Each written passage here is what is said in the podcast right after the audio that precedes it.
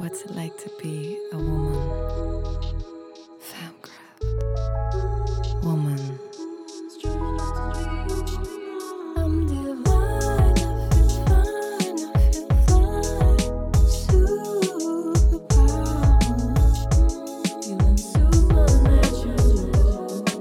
Hey, was geht? Hier ist Sheriban und du hast in meinen Podcast Femgrowth eingeschaltet. Hier geht es um den Weg starker Frauen und besonders Frauen als POC. Also, lasst uns austauschen und zusammen wachsen.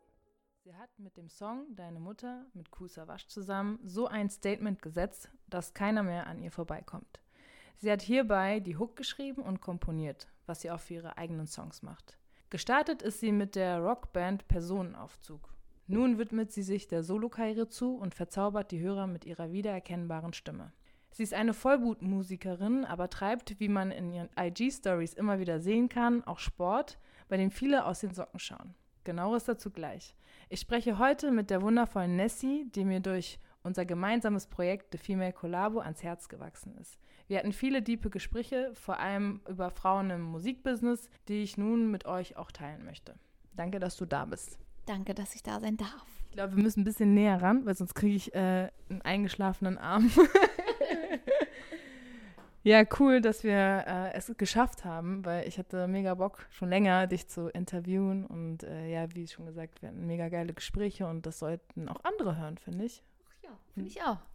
Und ihren Senf können sie ja auch dann dazugeben. Immer sehr gerne. Wie war dein Tag heute? Ich bin heute sehr müde. Ich weiß auch, also ich weiß auch warum, weil die aktuellen äh, Ereignisse nehmen mich irgendwie sehr, sehr mit. Aus sehr vielen verschiedenen Gründen. Ähm, und deswegen habe ich es heute eigentlich relativ easy angehen lassen. Ich habe so ein bisschen nervigen Work-Kram gemacht, was man so macht, E-Mails und sowas. Ich hatte äh, Mentalcoaching heute und ähm, dann habe ich einen Mittagsschlaf gemacht. Boah, Luxus auf jeden Fall. ja, heute war echt ähm, kein, also heute, ich, ich sage immer, nicht der beste Tag heute so für Dinge tun. Also ich meine, das passt vielleicht auch zu dem Thema aktuell und äh, auch interessant über dich vielleicht zu wissen. Woher sind so deine Roots? Woher kommst du? Vielleicht nimmst du die Leute einmal mit. Also, mein Name ist Nessie und äh, ich bin gebürtige Hamburgerin und meine Wurzeln, also meine Eltern kommen aus Afghanistan und aus Polen. Das heißt, äh, Gebiete, in denen es auch nicht immer so gut lief. Und äh, irgendwie letztes Jahr im August war diese ganze oder ist immer noch diese Afghanistan-Krise erneut äh, hochgepoppt. Und jetzt ähm, irgendwie das in der Ukraine, das hittet auch wieder ein bisschen too close to home. Und es ist einfach, also selbst wenn ich nicht dort diese Wurzeln hätte, es ist einfach furchtbar, dass auf dieser Welt, und wie wir vorhin auch schon gesagt haben, nicht nur in der Ukraine, gerade aktuell einfach immer noch Krieg herrscht. Das macht mich fertig. Wir sollten doch eigentlich ein klügeres Volk irgendwie jetzt sein, oder? Ja. Ja, erwartet man so mit zwei, 2022 und mit dem Bildungsstandard, den man auch hier so hat. So, aber ja, es gibt leider immer noch, was man für Videos alles sieht, was für Leute, was Leute alles sagen und tun und machen. Es ist, Jeder weiß halt alles besser. Ich glaube aber, ähm, wir wären sehr viel besser dran, wenn wir anfangen würden, so die Regierungsposten an Frauen zu übergeben. Weil das habe ich nämlich gestern zum Beispiel angesprochen, ähm, dass die Länder, wo Frauen an der Macht sind, meistens, ich sage nicht alle, aber meistens sehr viel besonnener sind als die, in denen alte Männer regieren. Ich habe auch mal äh, irgendwo gelesen, dass es so Gebiete gibt, wo Frauen fast die Rolle der Männer, die wir so kennen, haben und wie das da so abläuft und auch viel harmonischer ist. Ich muss mal herausfinden, wo das ist, um das nochmal zu erforschen. Aber finde ich auch eine interessante Idee und Ansatz, auf jeden Fall. Die streiten sich nicht, also sie werden nicht so wütend irgendwie. Also ich, ich denke mir in meiner naiven Welt meistens, dass es, dass alles so einfach sein könnte, wären die Menschen ein bisschen weniger egoistisch und gierig. Also das hat ja was sehr hedonistisches, was gerade passiert, also oder was sowieso auf unserer Welt passiert ist, in dem Kapitalismus, in dem wir leben, alles im Überfluss und wir wollen immer mehr und Hauptsache viel und worum geht's eigentlich? Ich würde mir einfach, deswegen bin ich auch so, ich will eigentlich gar nicht mehr in der Stadt leben. Ich würde am liebsten irgendwo nach Schweden in den Wald mir da mein Studio aufbauen und meine Ruhe haben, gar nichts davon mitbekommen. Apropos Frauen, äh, wir hatten ja ein mega geiles Projekt, The Female Collabo. Wie geht's dir nach diesem Projekt? Das sind ja jetzt schon Monate vergangen oder ein bisschen länger sogar, ne? Als einen Monat, ja. Was hat dich so jetzt die letzten Wochen begleitet? Was kam noch auf dich zu? Kannst du mich einmal abholen? Also ich habe sehr, sehr viel positives Feedback zu dem Song tatsächlich bekommen. Ähm, davon abgesehen natürlich habe ich einfach äh, sehr tolle Frauen dadurch dieses Projekt kennenlernen dürfen, inklusive dir. Und ähm, das hat mich ein Stück weit auch selber, also auf einer persönlichen Ebene weitergebracht, weil auch wenn ich von mir behauptet hätte, ich bin ein Mensch, der sehr wenige Vorurteile anderen Menschen gegenüber hat, habe ich da natürlich Vorurteile anderen Menschen gegenüber auch wenn auch unbewusst oder unterschwellig, äh, keine Ahnung. Und äh, die wurden alle widerlegt und da habe ich mir selber einfach auch nochmal sagen müssen, ey, sei manchmal nicht so ein Arschloch und nimm, warte erstmal, bis du die Leute kennenlernst und don't judge a book by its cover. So. Mhm. Ähm, wir sind alle sehr unterschiedlich, auf jeden Fall, aber das macht es auch irgendwie schön. Und das hat das ganze Projekt irgendwie auch sehr, sehr schön gemacht. Also es war auf jeden Fall sehr anstrengend, eine sehr krasse Erfahrung, aber ähm, ich hätte mir nichts Besseres gewünscht, als genau das auch mit den Leuten, also Mhm. mit den Frauen zu machen, mit denen wir das gemacht haben. Und das war eine tolle Erfahrung. Und wie gesagt, also mich hat tatsächlich vorgestern jemand im Gym drauf angesprochen. In der Umkleide war es eine Frau und sie so, hey, ähm, du bist doch Nessie, oder? Und ich so, ja. Und sie so, ja, ich wollte dir nur sagen, äh, den Wenn ich will Song, ich finde den voll krass und das gefällt mir voll gut und die Message ist so wichtig. Und ich war so, oh mein Gott, wenn es so in meinem Gym angekommen ist, äh, dann haben wir schon was Gutes gemacht. Und ich glaube, wir haben einen guten, gut, ein gutes Statement gesetzt. Einfach auch auf, hey, man kann als Frau auch mit anderen Frauen zusammenarbeiten, statt zu konkurrieren. Und es macht einfach so viel Spaß und es ist so cool. Und ich meine, diesen ehrlichen Support, den wir auch untereinander hatten, ich meine, wir haben ja noch eine kleine Release-Party quasi gefeiert, wo ich auch, ich gehe nie aus und ich habe mich dann überreden lassen, auch mit auszugehen. Und es war so, Mann, ich habe die einfach alle echt irgendwie lieb. Das war richtig schön, so diesen Support zu bekommen voneinander. Und ich weiß auch, dass selbst wenn wir jetzt nicht jeden Tag telefonieren oder sowas, wenn was ist oder wenn jemand Bock auf eine Kollabo hat, dann machen wir das halt auch. Also. Ich glaube, das Wichtige war, dass alle dieselbe Intention hatten, beziehungsweise das Mindset von, okay, es ist gerade wichtig, dass wir zusammenhalten, dass wir als Frauen zeigen, wir können miteinander und alle schon vorher immer mit diesem Vorurteil zu kämpfen hatten. Und dann, als sie gesehen haben, okay, ey, die denkt genauso, die denkt auch so, oh, die denkt auch so, konnte man viel besser zusammenarbeiten. Da wäre das so ein Track gewesen, so, ja, komm, wir schmeißen einfach mal Leute und machen nur einen Song, wäre das, glaube ich, nicht so abgelaufen, wie es bei uns abgelaufen ist. Nee, und vor allem auch in den Promoterminen und so. Das war ja wie so Girlband-Feeling. Das war, hat wirklich richtig Spaß gemacht und ich war auch echt äh, eine Woche danach so, oh Mann, ich vermisse die alle jetzt irgendwie schon. Ähm, aber ey, wir werden uns sicherlich alle wiedersehen und äh, sicherlich auch irgendwie auf irgendwelchen Wegen nochmal zusammenkommen und äh, dafür bin ich ultra dankbar. Also checkt auf jeden Fall die Girls alle aus, die sind alle toll. Was erwartet uns äh, jetzt nach dem Projekt? Was für Pläne hast du für deine musikalische Karriere? Äh, wie mir liebevoll von meinem Management und Label gesagt wurde, Nessie 3.0.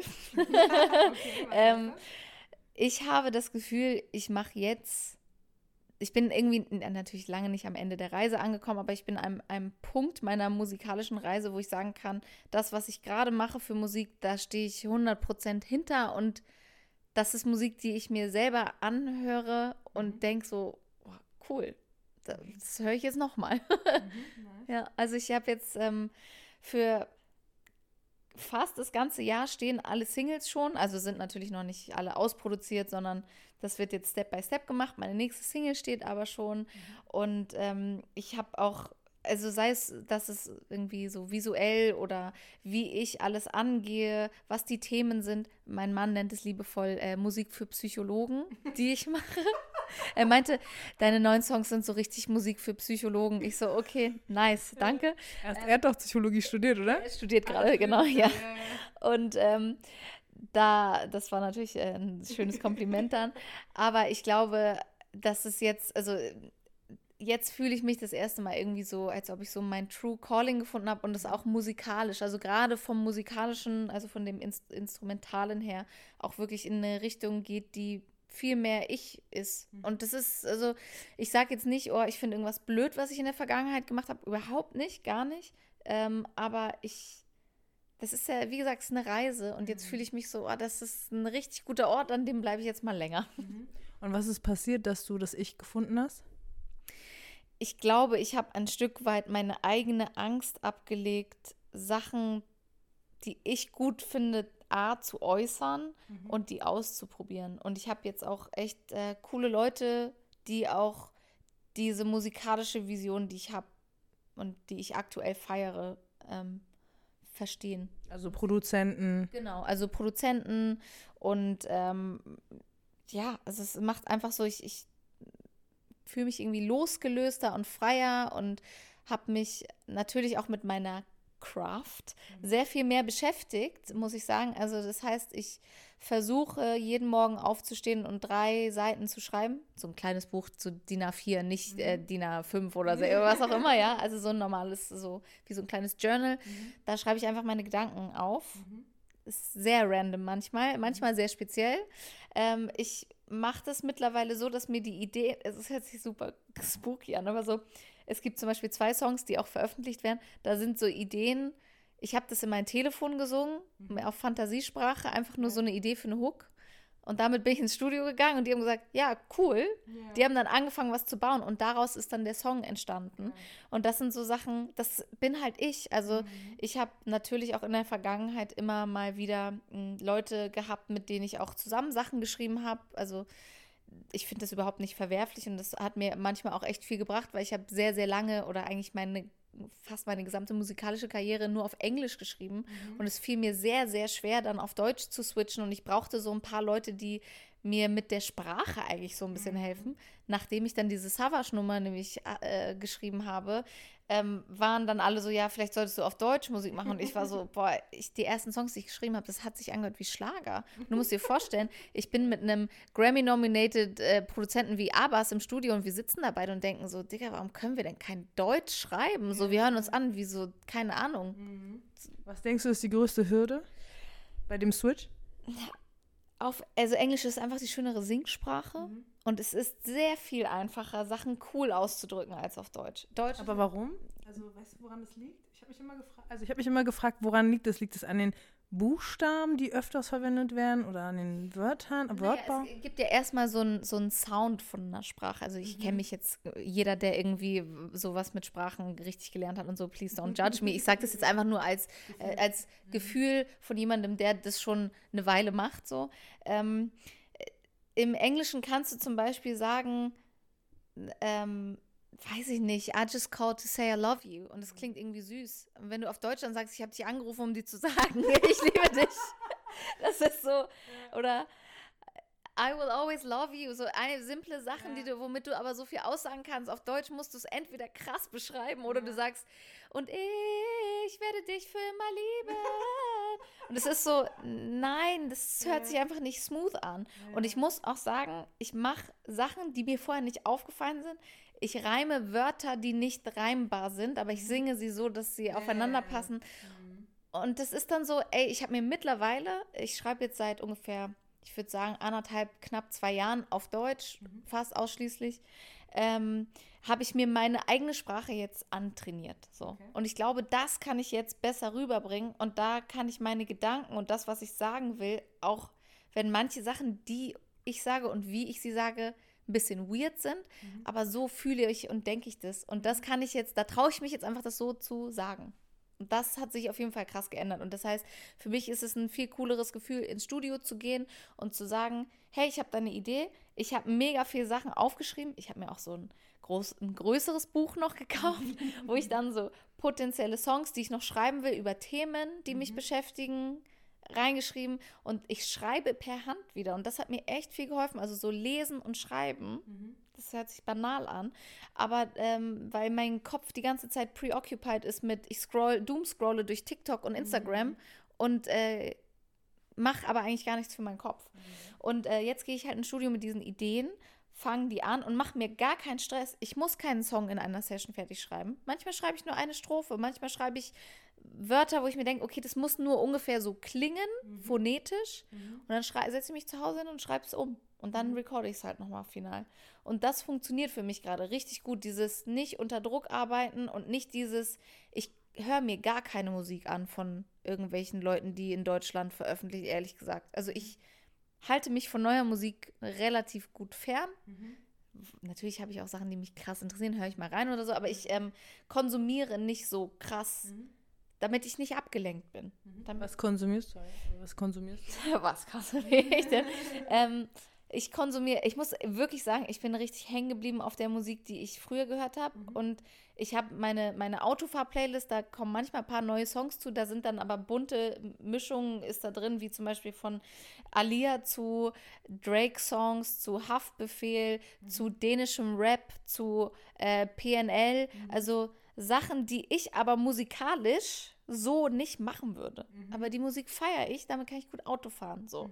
Ich ähm, habe, das hast du ja auch in deiner Introduction erzählt, ich habe angefangen, Musik zu machen in einer richtigen Band. Das heißt, äh, wir waren gegen alles und wollten Rockstars werden. Ich habe Bass gespielt und singen würde ich das nicht nennen, sondern eher schreien. Aber ähm, Schön, dass du das selber ja. Und ich habe mich immer gewundert, warum bin ich denn immer so heiser nach jeder Show? Aber heute, äh, heute weiß ich es besser, ja. ähm, aber ich komme halt aus, also ich habe Musik danach, als sich meine Band aufgelöst hat, wegen mir, weil ich jung war und ich, da muss ja reinziehen, wir sollten Songs schreiben, die radiotauglich sind. Und ich war so, nee, will ich nicht. Und jetzt so, bitte spiel meine Songs im Radio. ähm, aber ähm, ich habe dann mir Gitarre spielen beigebracht, also wirklich, ich bin keine gute Gitarristin, ich kann mich begleiten, ich kann auch Sachen lernen, wenn ich es muss, äh, gar kein Problem, aber ich bin jetzt nicht virtuos, würde ich sagen, aber ich brauchte irgendwas, wo ich Musik darauf schreiben konnte. Und so habe ich dann angefangen, halt Songs zu schreiben, also ich äh, habe wirklich sehr, sehr viel Gitarrenmusik dadurch auch konsumiert, also so ey, ich war ein sehr, sehr trauriger Teenager und auch meine 20s waren sehr emo und so. Und ich habe sehr viel, äh, keine Ahnung, kannst ja mal reinhören, sowas wie Elliott Smith mir angehört oder The National, Jimmy Eat World, alles so sehr, sehr schöne, melodische Sachen, die aber auch sehr traurig waren. So, oder The XX, auch sehr viel. Dann so ein bisschen in diesen Style reingefunden. Und dann hat mich halt zum Beispiel skandinavischer Pop fasziniert. So. Und also Popmusik und Hip-Hop war immer was, mit dem ich auch schon aufgewachsen bin. Also so äh, von meinem Bruder habe ich das Mixtape geklaut. Da war dann irgendwie so Nas und Tupac drauf und keine Ahnung. Äh, dann habe ich irgendwann Freundeskreis gehört. Dann habe ich irgend richtig so mit Singen habe ich angefangen, weil ich Christina Aguilera nachgesungen habe. So. Ja. Und ähm, da, da dieser, diese Mischung aus, ich lasse mich nicht beschränken von einer Musikrichtung, ich glaube, das kann ich jetzt ganz gut machen, weil ich, ähm, ich würde mal immer sagen, wenn mich jemand fragt, wie meine neuen Songs klingen, dann sage ich immer Florence and the Machine meets Drake in Skandinavien. Weil irgendwie von allem was drin ist, weißt du? Das muss man sich erstmal vorstellen können, ne? Also es was Organisches durch Gitarrensounds, die manchmal auftauchen. Es hat was super Poppiges, ähm, was, was, äh, also Synthi-mäßiges, was mich dann so an den skandinavischen Pop erinnert. Und teilweise hat es aber auch drummige Sachen und, und Sachen von so hip-hoppigen Dingen. Und ähm, warum soll ich was machen, was sich anhört wie alles andere schon? ich traue mich jetzt einfach mal Sachen zu machen, die natürlich noch eingängig sind und tauglich für das normale Ohr. Da wird jetzt nichts super Verrücktes passieren, aber es ist so, ich orientiere mich einfach nicht an anderen Leuten. Und ähm, du hattest mich im Vorfeld ja auch gefragt nach einer Quote von einem Idol. Verstehe mich nicht falsch, es gibt sehr, sehr viele Künstler und Künstlerinnen, die ich super krass finde und wo ich sage, die Kunst und die Person krass. Aber ich hatte noch nie ein Idol, weil ich das irgendwie doof fand. Ich war so, ich kann doch selber Sachen machen. Und Ich kann das, oh, sorry. Nee, äh, sag gern. Ich kann das voll nachvollziehen, weil ich war früher auch nie so super Fan von irgendjemanden. Wenn, dann habe ich so die Songs gefeiert und dann habe ich das so nachgetanzt. Ich war ja so Tänzerin, deswegen war ich immer so, uh, ich tanze jetzt wie Shakira oder ich tanze jetzt wie Beyoncé. Aber ich war nie so ein Fan oder so, dass ich jemanden angehimmelt habe. Deswegen weiß ich, was du meinst. Ich habe eher so das gemocht, so wie du auch, so Sachen rauspicken aus verschiedenen Sachen und so die eigene Suppe einmal einrühren. Und ey, wie du sagst, mit dem Tanzen zum Beispiel, ich habe mir angehört, ich habe Christina Aguilera mir angehört, ich habe mir mich dann gefragt, wie macht die das? Wie singt die das? Trial and Error muss für meine Eltern sich furchtbar angehört haben, als ich es geübt habe, ja. Aber äh, ich weiß noch, dass ich monatelang in der Dusche stand und Since You Been Gone von Kelly Clarkson das singen wo- können wollte. Und irgendwann konnte ich es. Und dann habe ich irgendwann ähm, habe ich mir mal dazu entschieden, ich werde jetzt Voice Teacher oder beziehungsweise ich will wissen, was ich mit meiner Stimme da überhaupt mache und habe so einen Kurs und das war cool, weil das ging schon online äh, bei so einer Schule in New York gemacht, über ein halbes Jahr. Ich weiß die Hälfte schon nicht mehr, aber ich weiß noch das, was für mich äh, richtig fundamental wichtig war. Bin ich nach New York gefahren für zwei Wochen, habe da so Stunden mit angeguckt, also so, so Shadowing gemacht ähm, und habe dann, es war keine richtige Prüfung. Am Ende des Tages hat mich das auch Geld gekostet, das zu machen, so. Aber das war cool, mal so einen Einblick zu bekommen. Also ich könnte theoretisch, wenn ich wollte, ich mache das sehr ausgewählt, wenn mich jemand fragt, hey, kannst du mir ein paar Tipps, mich ein bisschen begleiten, dann mache ich das gerne. Aber ich, ich könnte mir nicht vorstellen, als Voice-Teacher oder als, als, als Gesangslehrerin zu arbeiten. Aber das hat mir ganz viel gebracht, über die Anatomie auch mir bewusst zu werden, was passiert eigentlich oder wo fühlt sich, zumindest zu wissen, wo fühlt sich falsch und richtig an zu singen. Ne? Und äh, dann macht es auch mehr Sinn, wenn du weißt, wie du was benutzt von deinem Instrument, weil als Sängerin ist das dein Instrument, ähm, wie du Sachen nachsingen kannst. Deswegen bin ich sehr gut darin, äh, Sängerin zu imitieren. Ja. Wen kannst du am besten imitieren?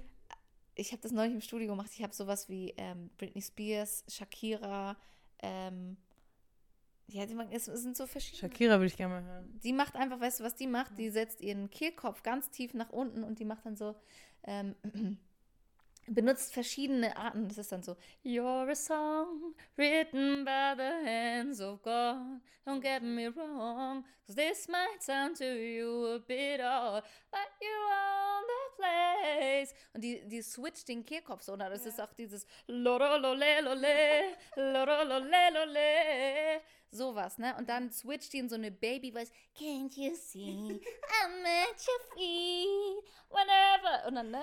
Und das sind einfach nur so Sachen, genau wie so eine Britney Spears. Das nennt sich ein Vocal Fry, was die immer macht. Das machen auch die Kardashians immer. Oh my God, that's hot. Die macht einfach nur, oh my God. Und Britney Spears setzt den Kehlkopf ganz hoch an. Das ist ja auch unnatürlich für sie. Es gibt auch Videos, wo die so ganz normal singt. Die hat eigentlich eine andere Stimme, aber die macht einfach so, babymäßig so. Ah, baby, baby, how was that? So. Und das sind dann so Sachen, du kannst so viel tricksen. Und wenn du darüber weißt, zum Beispiel so, ey, wie Ariana Grande so hohe Töne singt, ist, weil die Wörter nicht richtig ausspricht, weil die das durch die Nase quasi direkt und so. Das ist schon richtig interessant, auch so über, über, Voll interessant. ja, über seine Stimme so Sachen zu wissen. Und das fand ich halt so cool, ähm, dass ich halt dann so Sachen ausprobiert habe, bis ich es konnte. Ja, mega interessant. Ähm, mich würde vor allem interessieren, so wann hast du entdeckt, okay, dieses Singen ist meine Passion, ich werde das jetzt durchziehen. Relativ spät. Ähm, ich muss auch sagen, also ich habe mal mit sechs Jahren, bin ich mal zum Gitarrenunterricht geschickt worden und dann hatte ich da aber keine Lust mehr drauf, dann wollte ich irgendwann Klavier spielen und dann hatte ich aber auch da nach einem Jahr keine Lust mehr drauf, bereue ich bis heute natürlich, ne?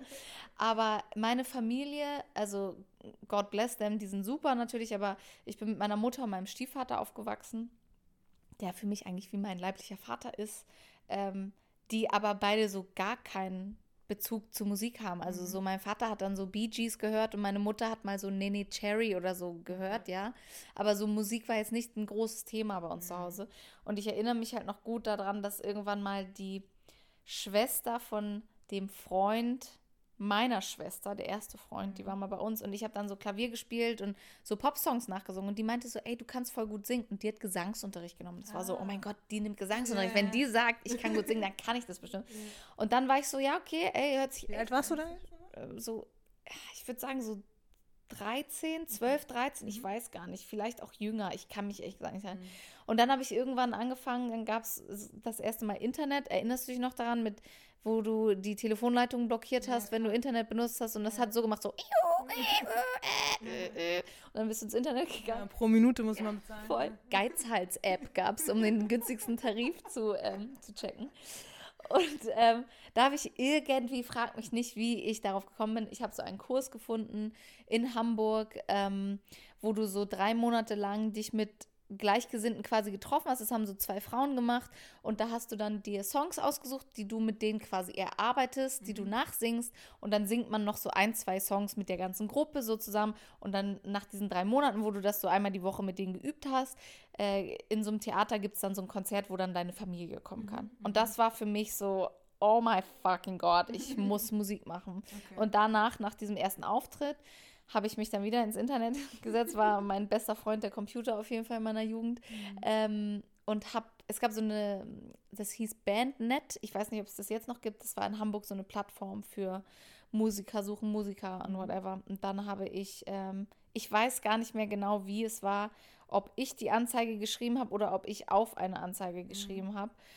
Aber ich habe dann meinen äh, damaligen Gitarristen und bis heute guten Freund äh, Richie, Shoutout, der heißt jetzt Georg auf Lieder und macht weiterhin auch Musik, ähm, kennengelernt und wir haben dann eine Band gegründet und äh, haben, wir, also das war einfach, wir haben dann unsere Schule abgebrochen.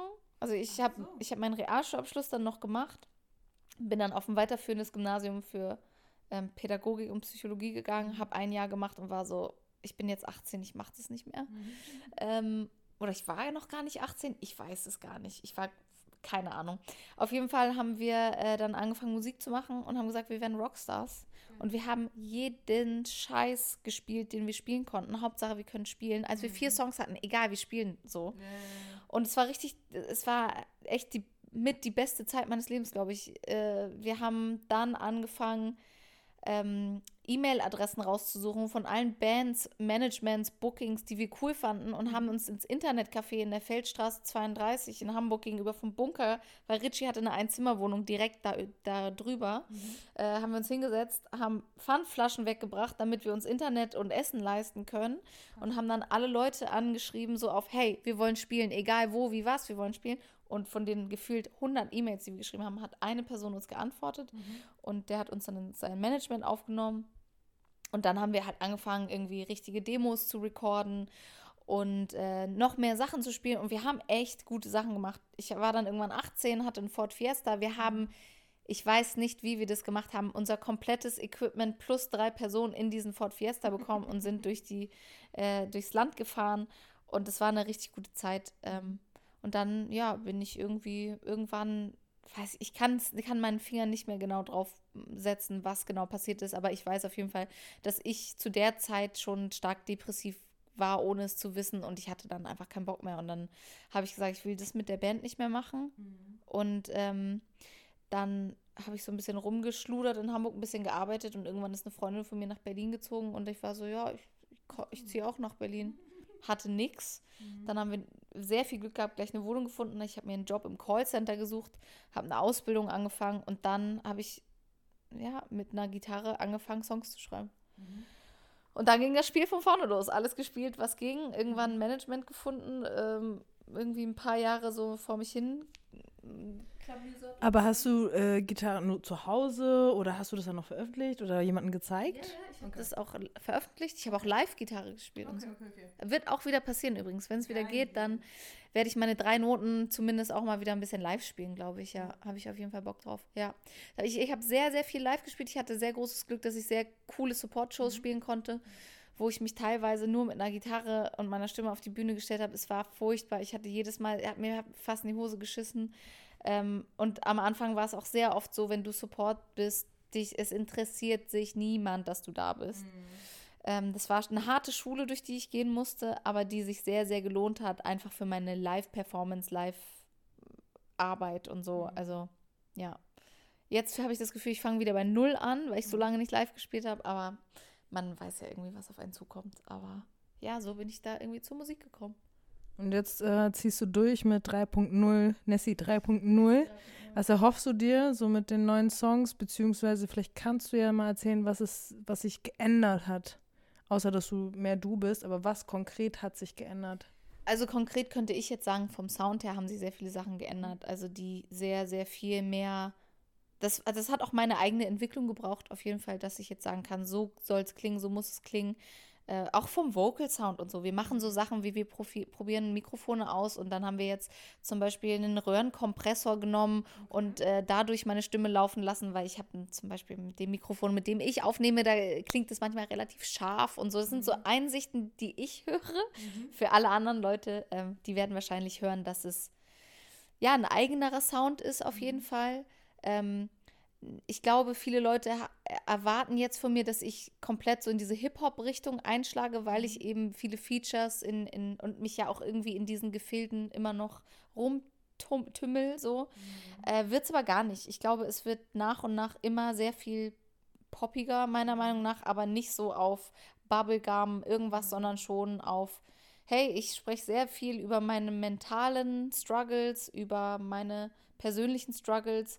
Ähm, Psychologenmusik halt. Also ich glaube, es ist sehr viel tiefgründiger und ähm, ich glaube, so ein paar Songs, die ich veröffentlicht habe, waren schon ein guter Startschuss dafür. Man muss sich auch immer so ein bisschen rantasten, das, was ich am Anfang gesagt habe mit der Sprache. Man findet sich ja auch als Person, Künstlerin irgendwie ein bisschen neu wieder. Ähm, und jetzt kann ich einfach sagen, so ich, ich sage jetzt so Sachen, die, die kommen nur von mir. Da redet mir irgendwie keiner rein. Und klar gibt es ein, zwei Songs, wo ich zum Beispiel auch irgendwie Curly, ein sehr guter Freund von mir, krasser Songwriter, wo der dabei ist. Mit dem habe ich zum Beispiel auch Perspektive zusammengeschrieben.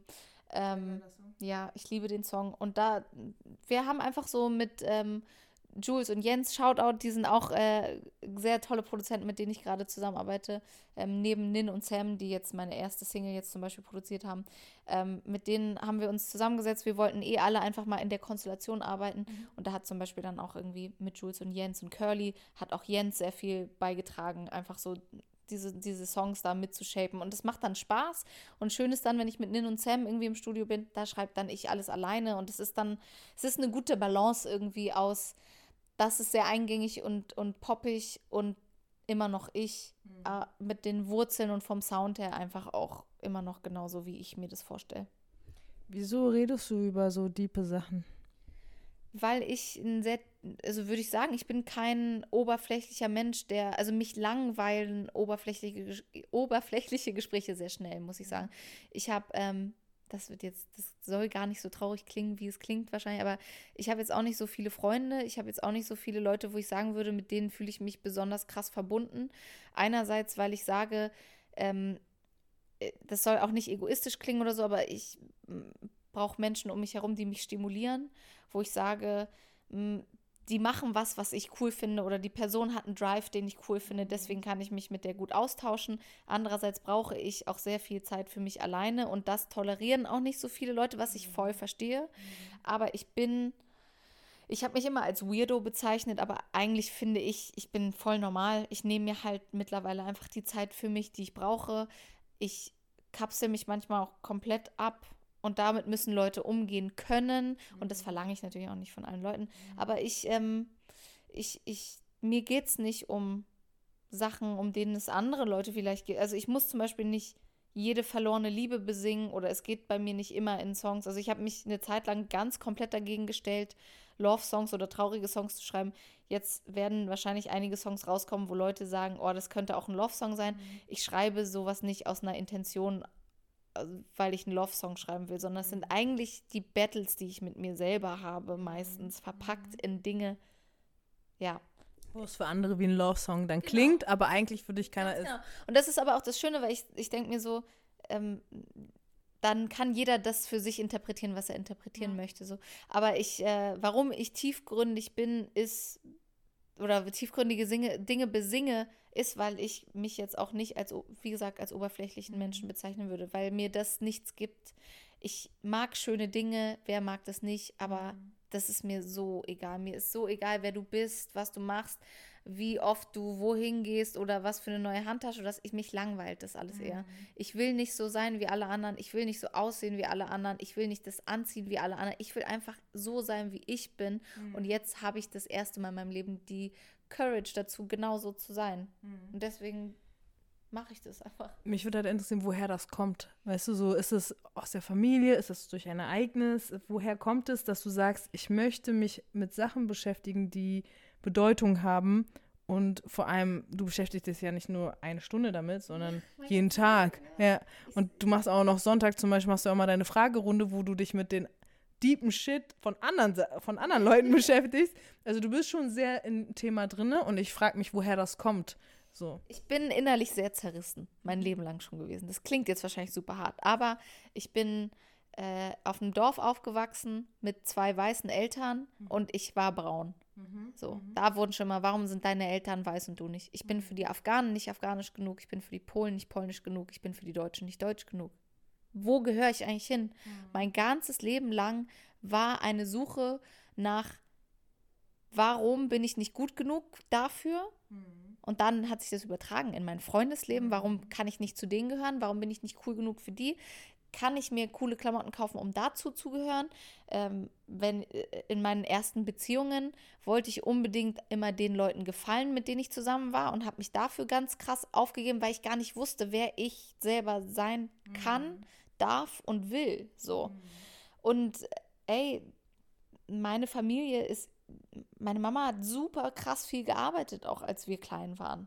So, da war jetzt nicht so mega viel mit, klar hat die mich immer bis heute, meine Mutter ist die krasseste, immer gefördert, immer gefördert, aber so, ey, die hat auch ihren eigenen Battle. Die ist auch aus dem Ausland hier hingekommen, hat einen Typen kennengelernt, der eine komplett andere Religion hatte. Ich bin als Bastardkind geboren, so. Ich habe das sehr zu spüren bekommen in, in meiner Kindheit von meiner polnisch-katholischen Familie, so. Und andererseits bin ich bei den Moslems das, der Außenseiter gewesen. Es ist einfach eine, ich würde es beschreiben als wirklich innere Zerrissenheit, die ich noch nie so klar definieren konnte wie heute. Aber die hat sich durch mein Leben gezogen und deswegen habe ich mir schon immer viel zu viele Gedanken über alles gemacht. Alles immer zerdacht und gleichzeitig bin ich heute so, hey, ich bin jetzt an einem Punkt in meinem Leben, wo ich in den letzten zwei, drei Jahren vor allem mich selber sehr, sehr, sehr krass reflektiert habe. Ich habe so krass an mir gearbeitet. Ich habe vier Jahre Langzeittherapie gegen Depressionen gemacht. Ich mache dieses Mentalcoaching. Ich musste mir selber, da muss ich auch sagen, Shoutout an meinen Mann, der hat mir wirklich sehr, sehr, sehr viel dabei geholfen. Ich musste mich selber hinterfragen und reflektieren. In, in, ey, wie bist du eigentlich drauf? Was machst du eigentlich für Sachen, die uncool sind? Das will keiner hören. Das ist so dieses, warum sind manche Menschen reflektierter als andere?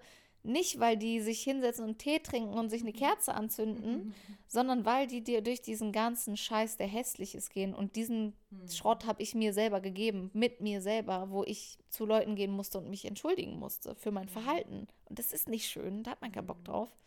Und da deswegen habe ich jetzt vielleicht auch diese Kapazität manchmal, auch nicht immer, jeden Sonntag zum Beispiel, ähm, mir da einen Raum zu nehmen und zu schaffen, wo ich anderen Leuten zuhöre, weil weißt du, was ich gemerkt habe, was wichtig ist im Leben, dass dir jemand zuhört. Und am Ende will ich auch genau das mit meiner Musik. Ich will, dass die Leute mir zuhören. Ich habe nämlich was zu sagen. Und da ist auch so oft der Konflikt gewesen. Worüber schreibe ich? Ich habe doch gar nichts zu erzählen. Ey, ich habe so viel zu erzählen. Aber diese, diese Zerrissenheit, Unsicherheit, immer nicht wissen, wo man hingehört, das hat mich mein Leben lang begleitet. Und dass ich, ich lese das gerade, Mut, dass ich den Mut hatte, mich selber zu hinterfragen und zu sagen, Digga, was machst du da eigentlich? Warum machst du manche Sachen so, wie du sie machst? Sei mal ehrlich zu dir. Dadurch ha- kann ich jetzt für andere Leute auch einen Raum schaffen. Wie gesagt, ich habe auch oft noch Tage, wo ich sage, so, ich brauch, muss alleine sein, ich muss meine Kräfte sammeln, so. Äh, deswegen, ich finde Social Media krass anstrengend. Ich finde das alles super anstrengend. Ich würde am liebsten, wie gesagt, ey, in der Hütte wohnen, alleine sein, ab und zu mal Leute sehen. Ähm, aber dadurch kann ich eben sowas machen. Ich finde das Thema reflektieren und vor allem dieses, jemand spricht dich an und sagt, guck mal, das, was du, wie du dich verhalten hast, ist nicht so cool. Tun viele Leute, ich schließe mich da ein, manchmal mit, ja, so bin ich halt. Das ist keine Ausrede. Ich habe dafür da, kein Verständnis für. Und jetzt sage ich was, wo viele Leute mich vielleicht scheiße finden danach, aber so habe ich es empfunden. Also, ich war sehr, sehr, also ich habe eine diagnostizierte mittelschwere Depression, die mit einer Langzeittherapie behandelt wurde. Ne? Ich, ich habe, glaube ich, die, die, das Recht dazu, was zu sagen. Leute benutzen Sachen als Ausreden. Ich kann mit einer Depression leben und ich kann auch ein Leben führen, was lebenswert ist. Ich muss nur Dinge essentiell ändern und das ist anstrengend. Und viele Leute, ich sage jetzt gar nicht, dass es psychische Krankheiten sind, aber ihr eigenes Verhalten oder Sachen, die sie machen, rechtfertigen die mit genau eben so einer Aussage, weil es the easy way out ist, weil es einfach ist. Und das meine ich. Dieses Self-Care ist nicht schön. Es ist anstrengend. Das dauert auch nicht nur zwei Tage, sondern Jahre. Jahre so. Und es ist ein immer, immer äh, weitergehender Prozess. Und darauf haben die meisten Leute keinen Bock und deswegen sagen, ich bin halt so. Und so, das habe ich auch gesagt. Ich habe das auch gesagt. Und mein Mann hat es nicht durchgehen lassen. Er meint so, ja, das, das akzeptiere ich nicht. So, du kannst kein Arschloch sein und das rechtfertigen mit, ich bin halt so. Das ist halt Quatsch. Und ey, ich sag dir, wenn man ein bisschen ruhiger wird, und das hat ja auch eine unterschwellige Aggression, so was zu sagen oder so, ne? Ey, das Leben ist so viel einfacher und es ist so cool, es ist so schön, vergeben zu können, sich selber vergeben zu können, so eh so das jetzt auch klingt, ja, aber ähm, auch sich Fehler eingestehen zu können und dann zu jemandem zu gehen, ey, es tut mir leid. Und das habe ich dir zum Beispiel auch gesagt. Ich habe auch gesagt, ich habe dich falsch eingeschätzt am Anfang. Ich fand dich krass nervig so. Bei unserem ersten Treffen war ich so, Digga, was ist das? Und danach kann ich aber auch zu dir sagen, hey, tut mir leid, dass ich dich so, wir haben uns, dass, dass wir beide aber die Größe gezeigt haben, nicht zu sagen, boah, ey, gar keinen Bock drauf, sondern gesagt haben, ich setze mich jetzt hin, ich biete dir das jetzt an und gucke, was wir daraus machen können, weil wir wollen das Gleiche. Wir wollen eine gute Sache so. Und dafür das dann zu machen und jetzt zu checken, so, Mann, ich appreciate dich so krass, ich finde, du bist so eine tolle Frau und sorry, dass ich überhaupt diesen, natürlich habe ich es dir nicht gesagt, aber so, sorry, dass ich so einen Gedanken überhaupt hatte, so. Und das meine ich mit sich selber, seine eigenen Vorurteile, genauso wie bei unserem Frauenprojekt, sich das eingestehen zu können und das dann Leuten sagen zu können, zu sagen, ich finde dich so cool, ich freue mich so, dass ich bei dir jetzt diesen, dieses Gespräch mit dir führen kann. Auch das Gespräch, was wir zum Beispiel von München zurück im Auto hatten. Ich habe so viel über dich gelernt, du hast so viele Facetten, die ich so beeindruckend finde. Das ist so, da, das, darum geht's. Freut mich sehr zu hören. das ist so cute. Aber ich finde, das zeigt auch sehr viel Stärke von dir, also aus deiner Seite, das anzusprechen und offen zu kommunizieren, weil sowas auch schnell mit so Scham belastet werden kann von außen. Weißt du, so, ah, guck mal, die hat so direkt über mich gejudged und so denkt die, was Besseres. Weißt du, so, Jeder macht das. das ist ja das Ding. Keiner spricht's aus. Jeder, egal wen du siehst im Internet oder whatever, du judgst jemanden, ob du das willst oder nicht. Und, und sicherlich fandst du mich auch nervig in a way in diesem Gespräch, was in, als wir im Studio saßen. So. Ich, also für mich war es eine riesen Herausforderung. So, ich habe jetzt nicht Du so. ja auch nochmal unter einem komplett anderen Druck als Ja, ich. Ich war nur so, also das muss man auch sagen, Misskommunikation, weil es, wir wissen es beide so, ne? Krass einfach. Also, Also ich kannte dich halt nicht. Also bei mir ist so ein Ding, ich war früher viel judgiger. Ja. Also ich bin in einen Raum, habe geguckt, war so, der ist der, der ist der, der ist der. Und ich hatte eine Phase, wo ich viel damit konfrontiert wurde und irgendwann wurde ich so, ich habe gar nicht mehr gejudged. Also, obwohl ich ein schlechtes Gefühl hatte, das war dann auch der negati die negative Seite, obwohl ich ein schlechtes Gefühl hatte, habe ich dieser Person mehrmals Chancen gegeben. Und das hat manchmal auch ne, so diesen Ja, ja. Gegeneffekt gehabt. Aber irgendwie kann ich davon noch nicht loslassen. Ich fühle mich ganz schnell ähm, als schlechter Mensch, wenn ich sofort so jemanden in, in, ein, in eine Schublade Mhm. packe. Aber einfach nur, weil ich diese Phase schon durch hatte mit, ich habe alle gejudged und Ja, wurde ja. dafür schon oft verurteilt, also zurückgejudged. Deswegen war es für mich eher die Situation, die mich herausgefordert hat, weil es war, wie du sagst, so eine Misskommunikation, die noch dazu kam und einfach das ganze Drumherum, Ja. weil komplett neue Situation. Und ich war so, okay, was, was wollen wir hier eigentlich so? Ich habe gemerkt, dass ich noch gar nicht klar war, was wir hier machen. Weißt du, deswegen habe ich gar nicht bei dir die Sache gesehen, sondern eher so bei mir, so, okay, ich saß dann am nächsten Tag da und dachte, okay, ich muss einfach klarer werden. So, Ja. so das ist meine Challenge gewesen. Ja. sozusagen. Und das war halt einfach so, also ich habe dann nachher auch mit Leuten darüber gesprochen und war dann so, ey, die ist so krass, aber irgendwie war das so nervig, dieses, diese Situation, weil ich auch überhaupt nicht wusste, was machen wir hier eigentlich so. Und dann fand ich so cool, wie wir beide uns so, also erstmal natürlich, wie du dann auf einmal so, Digga, mit was um die Ecke kommst, auf hier, so, dü, dü, dü, so muss es sein.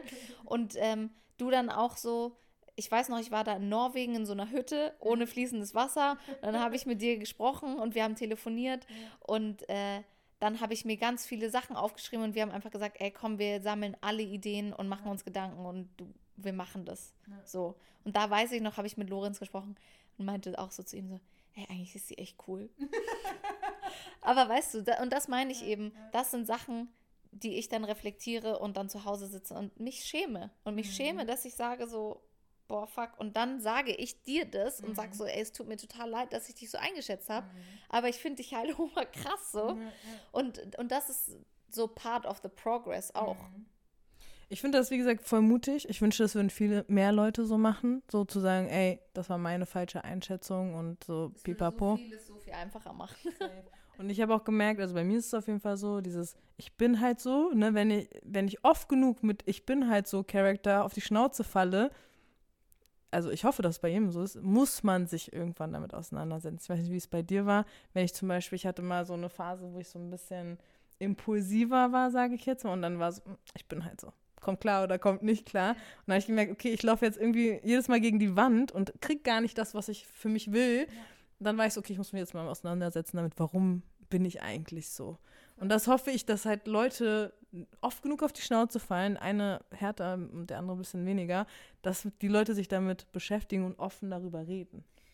ich für mich hat es auch was mit Respekt vor den Menschen, mit denen du zu tun hast, ähm, zu, zu tun. Bei mir war es, also wer mir wirklich, ich muss das nochmal sagen, mein Mann hat mir so krass den Spiegel vorgehalten. Ich ihm auch. Der hat sich auch verändert, gar keine Frage, ne? Aber so, ich wollte natürlich nicht, dass der mich scheiße findet. Und dann ist mir bewusst geworden, ich will auch nicht, dass andere Leute mich scheiße finden, weil ich kein scheiß Mensch bin. So, ich, ich habe nichts Böses an mir und ich kann aber Dinge, mit denen ich selber unzufrieden bin und mich deswegen und deswegen nicht klar kommunizieren kann, kann ich nicht mit ich bin halt so rechtfertigen. Und ich kann auch nicht immer eine Ausrede in irgendwas suchen, sondern ich kann mich entscheiden, entweder suche ich eine Ausrede in allem und komme nicht voran oder ich entwickle mich auch weiter und mache es allen anderen um mich herum auch einfacher. Und es hat sich auch abgefärbt auf meine Familie zum Beispiel. Ich habe angefangen, klare Ansagen zu machen, Grenzen zu setzen, mich nicht mehr ausnutzen zu lassen, aber auch klar zu kommunizieren, warum so. Und nicht mit irgendwelchen blöden Ausreden oder sonst was. So, und das funktioniert. Also, ja. Ja, man braucht aber schon Mut dazu, um das zu machen. Das ist halt nicht der einfache Weg, wie du schon gesagt hast. Deswegen gibt es so viele, die noch nicht da sind an dem Punkt. Was mich noch interessieren würde, was auch vielleicht andere interessiert, die so auch strugglen mit ihren Gedanken und mit ihrer Situation, in der sie sind. Wie kam es dazu, dass du gesagt hast, ich mache jetzt eine Therapie? Also, weil dieses Thema ist ja sehr auch schambehaftet so. Manche Leute wollen gar nicht darüber reden, wollen gar nicht erzählen, dass sie in der Therapie sind oder überhaupt zu einer gehen, weil das dann direkt, also es gibt Kulturen, ne, wo es halt so ist, ja, das äh, ist der verrückte Doktor mäßig, das kenne ich so aus der Türkei, so ich will jetzt no blaming on Turkish, aber so, das war immer so der verrückte Doktor, weißt du, sondern damit machst du es ja schon kaputt, dass keiner da hingeht. Wie kam es bei dir dazu, dass du gesagt hast, ich mache das? Warst du direkt offen oder wie bist du an das Thema reingegangen? Äh, es gab bei mir eine sehr dramatische Situation, worauf ich quasi gezwungen wurde, mehr oder minder die Therapie anzufangen. Und ich fand es am Anfang so scheiße. Und ich war so, ach, das bringt alles sowieso nichts. Und da war ich in so einer richtigen Anti-Haltung. Ne? Heute, looking back, bin ich so, oh mein Gott, die Gedanken, die ich hatte, wie ich da drauf war, nie wieder. Kann ich mir gar nicht mehr vorstellen. Ist ein komplett anderer Mensch so. Ähm, ich hatte da großes Glück, dass ich auch gleich äh, einen Therapieplatz bekommen habe und dass das alles äh, über Kontakte auch gut lief und so. Ähm, und ich gleich auch eine Psychologin gefunden habe, die, mit der ich mich bis heute natürlich super gut verstehe, so, was super wichtig ist. Ich glaube, heute gibt es schon gute Angebote, mehr und mehr. Und ich wusste das auch nicht, aber du kannst zum Beispiel, wenn es richtig akut ist, auch bei deinem Gesundheitsamt anrufen. Und da gibt es Psychologen, die gerade in der Ausbildung quasi noch sind, die begleitet werden von erfahrenen Psychologen, wo du meistens sehr, sehr schnell einen Termin bekommst. Und was eigentlich auch geil ist, weil die ja die aktuellen ganzen Sachen auch äh, super gut behandeln Meistens können. Engagierte auch, ne? Ja, ja, voll. Ähm, und äh, da kann ich das auf jeden Fall jedem empfehlen. Und ich kann das jedem empfehlen. Reden mit jemandem, der neutral ist, der unvoreingenommen, here we go again, äh, an, an deine Sachen rangeht. Super wichtig, super wichtig. Und ich finde auch, das hat, also ey, wenn du dir ein Bein brichst, gehst du auch zum Arzt. Also am Ende des Tages, wenn du im Kopf was hast, dann gehst du auch zum Arzt. Ich finde das überhaupt nicht schlimm. Ich bin da sehr, sehr offen, weil ich das sehr, sehr wichtig finde, weil es mir eben auch so viel gebracht hat. Aber ich sage auch, dass ähm, eine Therapie nicht das Einzige ist, was dir hilft, dein Leben besser zu machen, meiner Meinung nach. Also ich habe eine kurz, sehr kurze Zeit, ich habe mich dann zum Psychiater überweisen lassen, dass ich Antidepressiva bekomme, habe das dann ausprobiert, fand das furchtbar, weil das mich, ich bin ein sehr emotionaler Mensch. Ich war wie abgestumpft. Mir war so alles egal. Und ich war so, so will ich nicht sein. So kann ich auch keine Songs schreiben, weißt du? Ähm, dann habe ich das wieder gelassen und meine Therapeutin war eh eigentlich dagegen und sie hat gesagt, wenn ich das unbedingt will, natürlich überweist die mich dann, ne? Aber ich war dann weiter bei ihr, habe ihr auch gesagt, dass ich das kompletter Schrott fand. Also, und ich habe da dann angefangen, Sport zu machen. Sie hat gesagt, geh einfach 30 Minuten. Und ich so, ich hasse Laufen, ich hasse Sport, ich habe da gar keinen Bock drauf. Okay, ich zwinge mich zu. Und dann fing es an, habe ich mich irgendwann im Gym angemeldet, weil ich, ich konnte draußen nicht gehen. Ich wollte nicht von so Leuten angelabert werden oder angeguckt werden. Bin ins Gym gegangen, aufs Laufband. Dann habe ich irgendwann versucht, in 30 Minuten fünf Kilometer zu laufen. Dann habe ich gedacht, okay, mal gucken, ob ich eine Stunde laufen kann. Mal gucken, ob ich 10 Kilometer in einer Stunde laufen kann. Habe mich halt immer weiter so hochgestachelt. Dann bin ich irgendwann Fahrrad gefahren und so ein Schrott. Habe dann so diese schrottigen Geräte im Gym irgendwann gemacht und irgendwann ähm, habe ich dann mit CrossFit angefangen, worüber ich dann zum Weightlifting gekommen bin, was ich heute noch mache, womit ich sehr, sehr happy bin. Was mir sehr, sehr viel bringt. Also ich kann wirklich jedem empfehlen, der Mensch ist nicht dafür gemacht, den ganzen Tag zu sitzen. Wir müssen uns bewegen und das ist so, so, so wichtig, diesen Ausgleich zu haben. Und ähm, ich muss sagen, ich habe mich da lange gegen gewehrt, auch mit der Ausrede, äh, irgendwas Gutes muss mir ja bleiben und ich bin halt so. Aber ich habe aufgehört, Alkohol zu trinken. Also ich habe ein starkes Alkoholproblem gehabt, ohne es zu so als das anzusehen. Aber ich glaube, wenn man jeden Tag oder fast jeden Tag Alkohol trinkt, auch wenn es nur ein Glas hier ist oder keine Ahnung, das ist schon nicht gesund. Wir sind dafür nicht gemacht. Das, das ist ein Nervengift so. Ähm, ich sage nicht, dass ich niemals im Leben wieder Alkohol trinke, aber ähm, ich trinke jetzt seit zwei Jahren, über zwei Jahren kein Alkohol mehr und das hat einen krassen Unterschied gemacht für meinen Kopf, für meine Psyche. Ich habe ähm, aufgehört, Zigaretten zu rauchen. Ich habe auch eine Zeit lang aufgehört zu kiffen. Ähm, und ich muss leider sagen, das hat sehr, sehr viel gebracht. So sehr man auch Genussmittel und jetzt auch zum Beispiel aktuell bei mir Thema Ernährung, auch eine falsche Ernährung kann dir äh, schlecht äh, im, im Kopf zulegen so. Und ähm, seitdem ich mich nicht mehr wie ein Arschloch behandle, muss ich ganz ehrlich sagen, ich war mir richtig egal. Ich, mein Körper war mir egal. Ich habe gesoffen wie ein Loch. Dann habe ich mir All Fried Everything reingezogen ähm, und mich gewundert, warum es mir scheiße geht. So. Und jetzt muss ich sagen, ich äh, mache sehr, sehr viel Sport. Ich versuche gerade zu rauszufinden, warum habe ich immer Bauchweh nach dem Essen und anscheinend liegt es vielleicht an Soja und Gluten, aber let's see. Testing-Phase. Ja, voll, genau. Aber ich setze mich damit auseinander, weil mein Körper ist, ich bin ihm so dankbar, dass der das alles mitgemacht hat, ohne krasse Schäden davon zu tragen, weil, guck mal, ich habe doch auch ein Auto und da steht Diesel drauf und da tanke ich Diesel rein. Und wenn ich Benzin reintanken würde, würde das nicht mehr funktionieren. Dann würde es einfach kaputt gehen. Und so sehe ich das mit meinem Körper. Alles, was ich in meinen Körper reintue, nicht alles, man, ich esse auch immer noch gerne mal was Schweiniges, aber ich muss auch sagen, je besser man sich ernährt, desto weniger hat man Bock darauf. Ähm, und man, ich habe immer noch Treats. Ich bin jetzt nicht super restriktiv oder sowas und ich bin auch nicht irgendwie super zen jeden Tag. Aber ich habe gerade eine Balance gefunden, die mir auch vom Kopf her sehr, sehr hilft. Aber auch das ist, sind halt Commitments, die anstrengend sind. Es ist auch geiler, sich jeden Tag eine Pizza reinzuziehen oder Fried Chicken zu bestellen oder Schokolade zu essen. Aber danach geht es mir scheiße. Ich wollte gerade fragen, ist es für dich eine Anstrengung, das durchzuziehen oder eher so, ich habe mich dran gewöhnt und ich, es, es fällt mir einfacher? Ähm, ich muss sagen, ich mache mir das so, dass ich nicht das Gefühl habe, dass mir was fehlt. Also äh, es ist eine, eine, ich definiere quasi in meinem Kopf Dinge neu. Das heißt, ich sage nicht, wenn ich Bock habe auf was Süßes oder auf oh, irgendwie was Geiles, dann sage ich nicht mehr, boah, ich muss mir jetzt eine Packung Happy Hippo reinfahren, was geil ist, weil es geil schmeckt, aber danach geht es mir scheiße. Sondern, hey, ich habe für mich zum Beispiel entdeckt, weißt du, was voll geil ist? Ich esse eine ganze Papaya, weißt du, wie lecker das ist? Äh, Richtig lecker, so, keine Ahnung, Früchte, muss man auch aufpassen wegen Fruchtzucker oder so, aber zum Beispiel, ey, wenn du mir früher gesagt hättest, ich esse zum Frühstück glutenfreie Haferflocken mit bisschen Ahornsirup, mit äh, Blaubeeren und äh, Bananen und bisschen Peanut Butter und finde das lecker, ich hätte gesagt, so, willst du mich verarschen?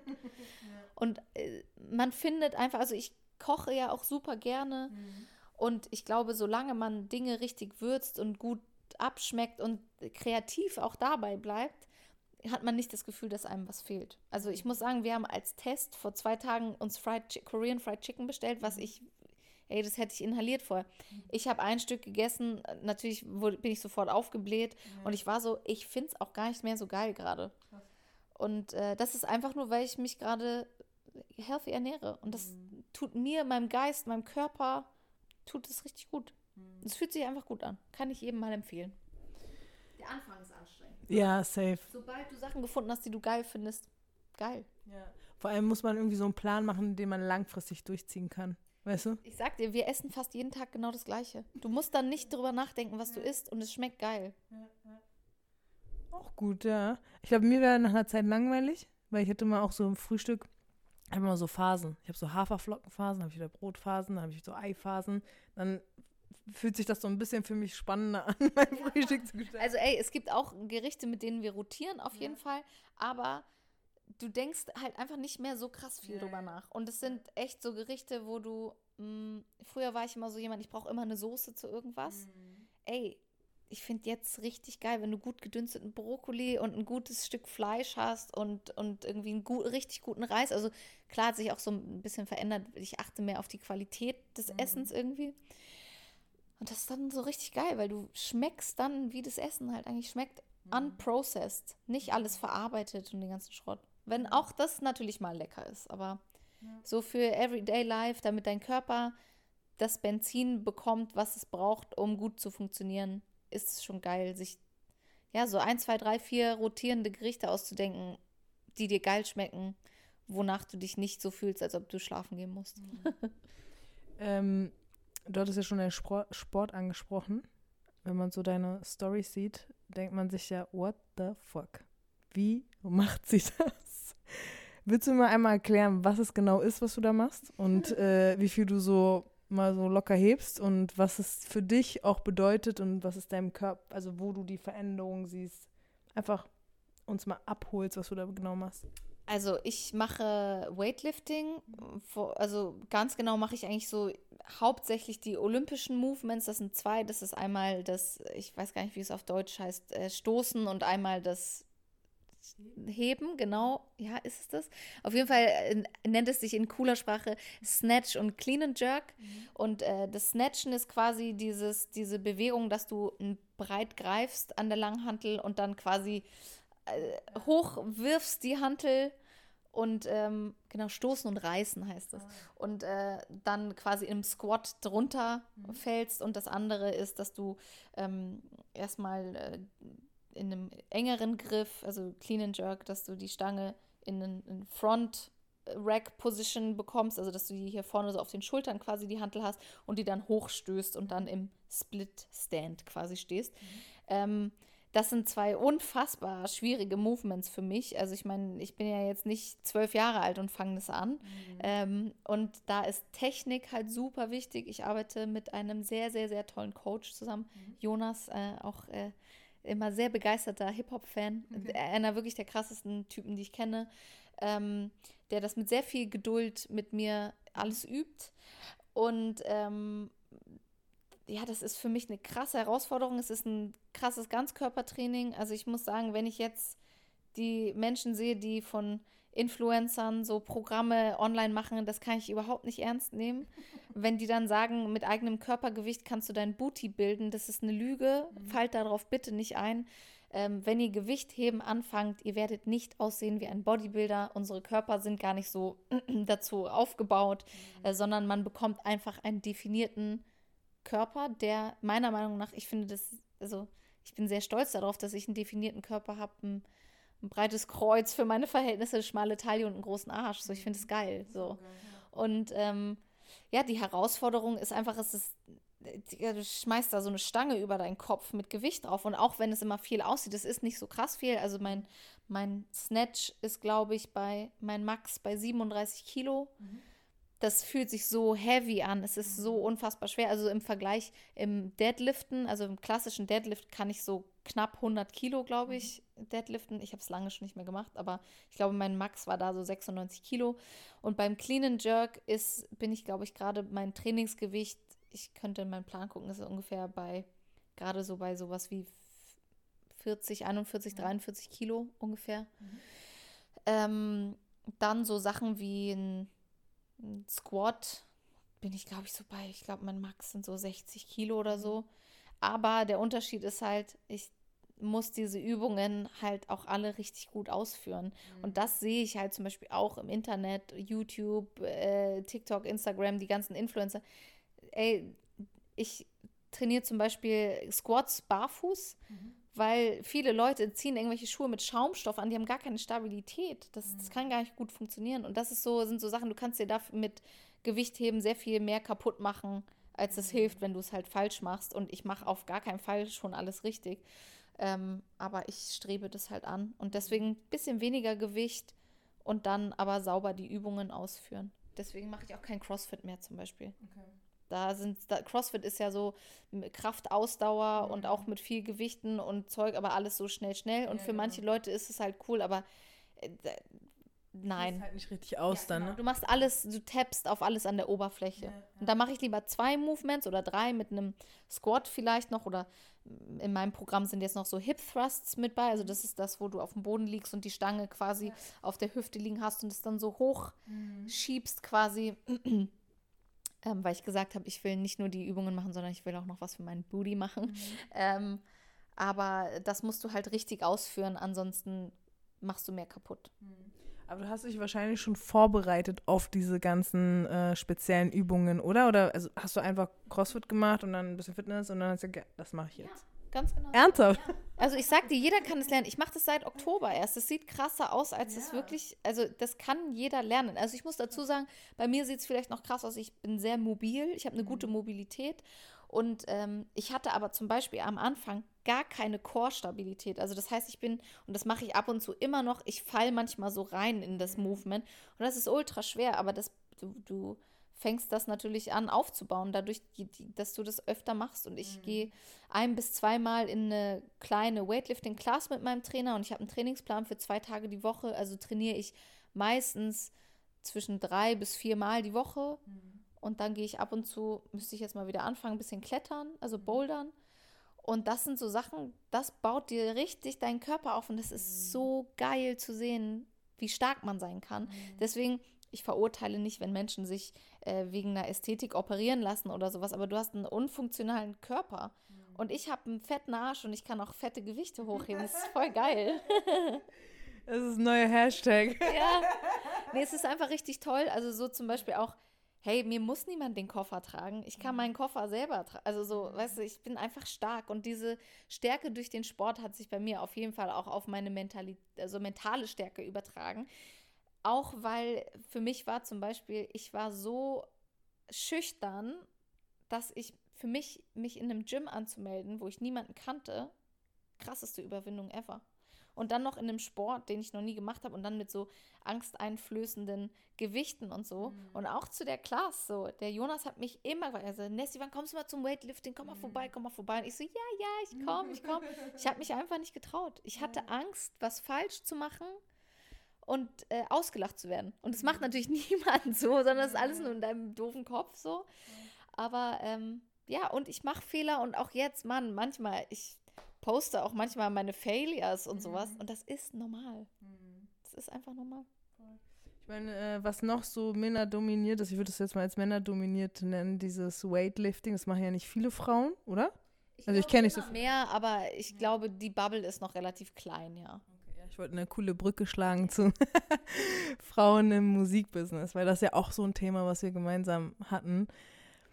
Was haben immer noch, ja, stimmt, hast du auch recht, ja. Wie siehst du das? Ähm, mein Gefühl ist immer noch äh, viel zu wenig. Ich habe auch letztens eine Studie gelesen, äh, wo die nochmal so die Top-Songs bewertet, also in Amerika natürlich, ne, von der University, kann ich auch nochmal verlinken, wo die dann echt so abchecken, okay, wie viele Songs sind von Frauen geschrieben, produziert, gesungen und wie viele von Männern und da ist halt ein riesen Unterschied und wenn schon da, wo man ja sagt, alle richten sich nach USA, wenn es so vor allem um Musik und Sound und was geht, dann müsste es ja noch schlimmer hier drüben sein.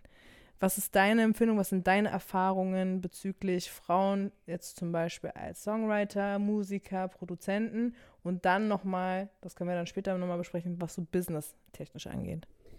Viel zu wenig, viel zu wenig, viel zu wenig, weil es auch anders gefördert wird und weil meiner Meinung nach, und ich möchte jetzt niemanden auf die Füße treten, die Musikbranche oder die, die Leute, die es fördern könnten, fördern die falschen Leute, meiner Meinung nach. Manchmal. Nicht immer, aber es werden oft Leute ähm, ja, weniger unterstützt, die eigentlich krasser sind als manche Leute, die unterstützt werden. Egal ob männlich oder weiblich, möchte ich äh, allen voran sagen. Und weiblich ist es halt noch viel weniger. Also du musst dich als Frau, also ich sehe es ja auch, ich werde immer hingestellt als, oh ja, du hast die Hook da gesungen, ne? Nein, ich habe das auch geschrieben, so, und mir die Melodie dazu ausgedacht. So, das ist nicht so, als ob jede Frau, also auch wenn es das sicherlich auch oft gibt, dass es Menschen gibt, Frauen gibt, die äh, Musik machen möchten und die es selber nicht so können und dann Songs geschrieben bekommen von Männern oder sich dazu entscheiden, mit Männern zu arbeiten, finde ich halt auch irgendwie ein bisschen weird, ehrlich gesagt, manchmal. Also, obwohl ich auch sagen muss, natürlich arbeite ich auch mit Männern zusammen, aber ähm, ich arbeite ja auch, also ich mache ja auch den Großteil selber so.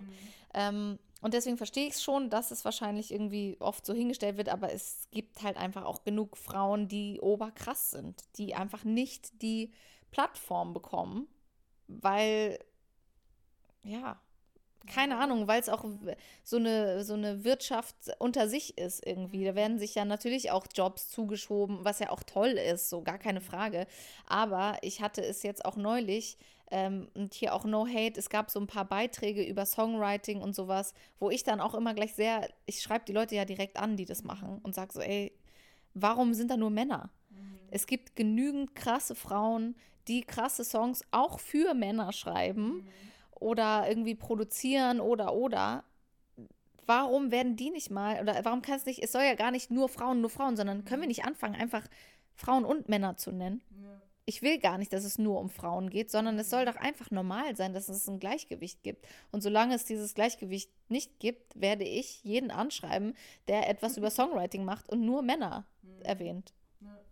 Es wird ja meistens kritisiert, dass, ähm, dass es so eine Welle gibt von, ja, Frauen werden mehr supported jetzt so von den Medien, weil es jetzt cool ist, feministisch zu sein oder cool ist, irgendwie Frauen und hier und mehr, mehr Placements für Frauen.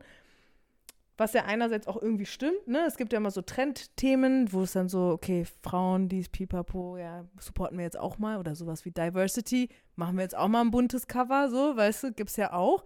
Ähm, wie siehst du das, wenn dich jemand damit konfrontiert? Und sagt, ja, ihr, ihr werdet doch schon extra supported, obwohl ihr gar nicht das Gleiche könnt. Ganz ehrlich, wir kriegen das einmal im Jahr am 8. März. Ja. Und dann gibt es vielleicht noch mal irgendwie was für Diversity einmal im Jahr. Und dann ab und zu gibt, also ich meine, also wenn wir jetzt mal so überspitzt darüber sprechen wollen, ja, das stimmt einfach nicht. Du siehst immer noch, vor allem im Rap, die, die Neu Neuheiten der Woche und es sind fast nur Männer.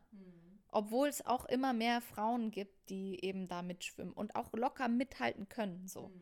Also, das soll überhaupt kein Vergleich sein. Also, ne, aber äh, das ist einfach Quatsch. Das wird also, das als Ausrede zu, zu nehmen, ist, sieht man, dass man es nicht verstanden hat. Und wenn du, also, es ist ein Ungleichgewicht, das kannst du einfach nicht ab.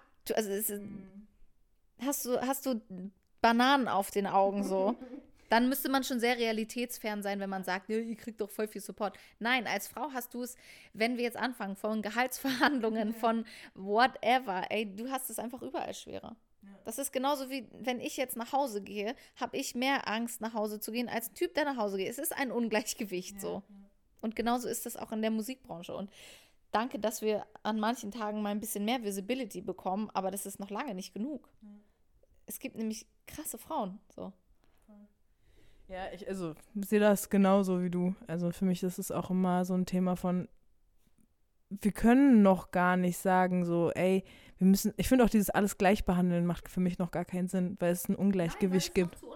So. Die Wunschvorstellung ist das Gleichgewicht. Aber genau deswegen müssen wir eigentlich jeden Freitag noch eine Playlist mehr bekommen. Müssen wir eigentlich äh, in, in jeder Kampagne, in jedem Label noch eine Frau mehr sitzen haben. No, am besten äh, noch mehr Diversity, keine Ahnung, bis das halt einfach normal ist. Aber bis es das nicht ist, halt dein Maul. Danke, period. ist so. Voll. Vor allem muss es auch gelebt werden. Ne? Also mal dieses Scheinheilige, was mich auch extrem immer nervt. Ja, Es es, ist- ist ein Tag so und dann hat die Welt es wieder vergessen. Es ist genau, sorry, da will ich nicht sagen, aber weil es auch mich natürlich irgendwie persönlich betrifft, in Afghanistan, äh, sind immer noch die Taliban gerade an der Macht. Aber im August hat jeder darüber geredet und jetzt keiner mehr. Und das ist so, ja, das ist alles einfach, oh, morgen wieder vergessen. Ja. Ja, das ist immer dieses Schmücken mit äh, hier brandneuen Sachen, wie gesagt, Trends äh, mitnehmen, aber eigentlich so den Kern zu bearbeiten, die, das sieht keiner und das liegt einfach daran, meiner Meinung nach, weil keiner es akzeptiert, dass es ein Ungleichgewicht gibt. Wenn man mal akzeptieren würde, wenn mal wirklich die Seite, die jetzt auch Einfluss hat, sagt, ja, es gibt ein Ungleichgewicht, dann könnte man ja ansatzweise daran arbeiten. Ja, aber das ist auch sowas, das ist eigentlich das Gleiche wie sich selbst zu reflektieren. Der Weg dahin ist nervig und du wirst wahrscheinlich sehr viel nervige Sachen machen müssen, dass du das durchdrücken kannst. Und darauf haben die meisten keinen Bock. Und es gibt doch genug Männer, die Songs veröffentlichen, die Sachen machen, die man pushen kann. Funktioniert ja auch. haben wir schon immer so gemacht. Ja, hast du manchmal das Gefühl, du wirst so ein bisschen äh, gejudged dafür, dass du ähm, Frauen supportest oder Frauen so das Thema sehr oft ansprichst oder überhaupt für dieses Thema auch stehst? Nö, also ganz ehrlich, ich muss ja auch sagen, ich bin in dieser ganzen Blase ja so nicht drin. Also ich finde, alle Menschen, die nett zu mir sind, sind nett zu mir und zu denen bin ich auch nett. Und ich glaube, ich bin nicht an dem Punkt, dass mich irgendjemand kacke findet, so richtig oder wegen sowas. Und wenn es jemand findet, dann ist es mir ehrlich gesagt auch komplett egal, weil ich, ich, weil das ist jetzt, würde ich jetzt sagen, hey, ich finde es voll geil, kleine Babyrobben abzuschlachten und den Pelz zu tragen, dann würde ich es verstehen, wenn Leute mich scheiße finden würden, ja. Aber ich, ja, voll. Aber ich sage, hey, es wäre cool, wenn es, wenn Frauen irgendwie ein besseres Standing oder dass wir hier ein Gleichgewicht daran arbeiten können, zumindest, dass es das irgendwann mal gibt. Das ist überhaupt nichts Schlimmes und jeder, der das hatet, ist für mich ein Trottel, sorry. Bin ich voll deiner Meinung. Ähm, wir gehen schon so Richtung Ende zu. Äh, gibt es noch irgendwas, was du ergänzen möchtest, was das Thema Musik deiner Karriere oder gibt es eine Empfehlung, die du gerne rausgeben möchtest? Für Leute zum Beispiel, die anfangen und gerade auch so wie du damals Gitarre spielen und denken sich so, was soll ich jetzt machen, was ist meine Vision? Also Tipps auf jeden Fall. Wenn euer Bauchgefühl scheiße ist, dann ist es meistens scheiße.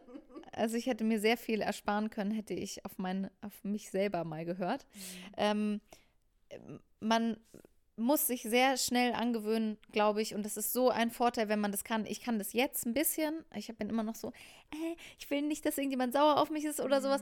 Seine Meinung sagen, das, was man will, sagen, kommunizieren, weil nur so kann man zu einem guten Ergebnis kommen und nur so wirst du rausfinden, wer Bock auf dich hat und nicht auf irgendwas, was die dir dann vorschreiben wollen. Ähm, und sich sei, sich selber treu bleiben. Es klingt richtig so floskelmäßig, aber so, man darf sich nicht ablenken lassen. Nur weil sich jemand die Lippen aufspritzt, musst du das nicht machen. Nur weil jemand so eine Musik macht, musst du das nicht machen. Nur weil jemand das anhat, musst du das nicht machen. Du kannst einzig, also diese, diese Einzigartigkeit, dieses Anderssein, das nicht als was zu sehen, was schlecht ist, sondern das ist so cool in einer in einer Welt, wie sie heutzutage ist, rauszustechen, weil man sein eigenes Ding macht, weil man vielleicht einen schiefen Zahn hat oder keine Ahnung, Alter. Just be yourself, mach dein Ding und ja, nicht ablenken lassen. Das ist, glaube ich, also sich selber auch so, was will ich? Und einfach auf dieses Ziel. Ich sagte, ich habe Sachen gemacht in meiner, in meiner Lebenszeit. Keine Ahnung, wie ich das gemacht habe. Aber ich wollte das unbedingt. Und ich will es immer noch unbedingt. Und deswegen habe ich auch noch nicht aufgehört. Nice. Dann kommen wir zu meiner Kategorie. Vier schnelle und diepe Fragen. ich müsste eigentlich so einen Sound dazwischen schneiden. genau, den kannst du einsingen. Mm, Genau, die erste Frage ist, was sind deine Ziele für dieses Jahr? Also kann ähm, musikalisch sein, kann auch privat sein, whatever. Meine Ziele für dieses Jahr sind äh, auf jeden Fall ganz viele Songs veröffentlichen, damit die Leute endlich mal sehen und hören können, wer Nessie eigentlich ist. Äh, privat sind meine Ziele, ich will noch mehr Sport machen. Ich, äh, ich habe meiner Schwester gesagt, wenn ich im Juni in die USA komme, dann sehe ich aus wie aus dem Sports Illustrated Magazin. ähm, nein, ich will einfach fit bleiben, gesund bleiben und ähm, an mir selber persönlich weiter arbeiten und schauen, ja, dass ich einfach das so wie ich, wie ich jetzt das gerade alles handle, ist eigentlich ganz cool, dass es so bleibt oder noch besser wird. Ein harmonisches Eheleben natürlich.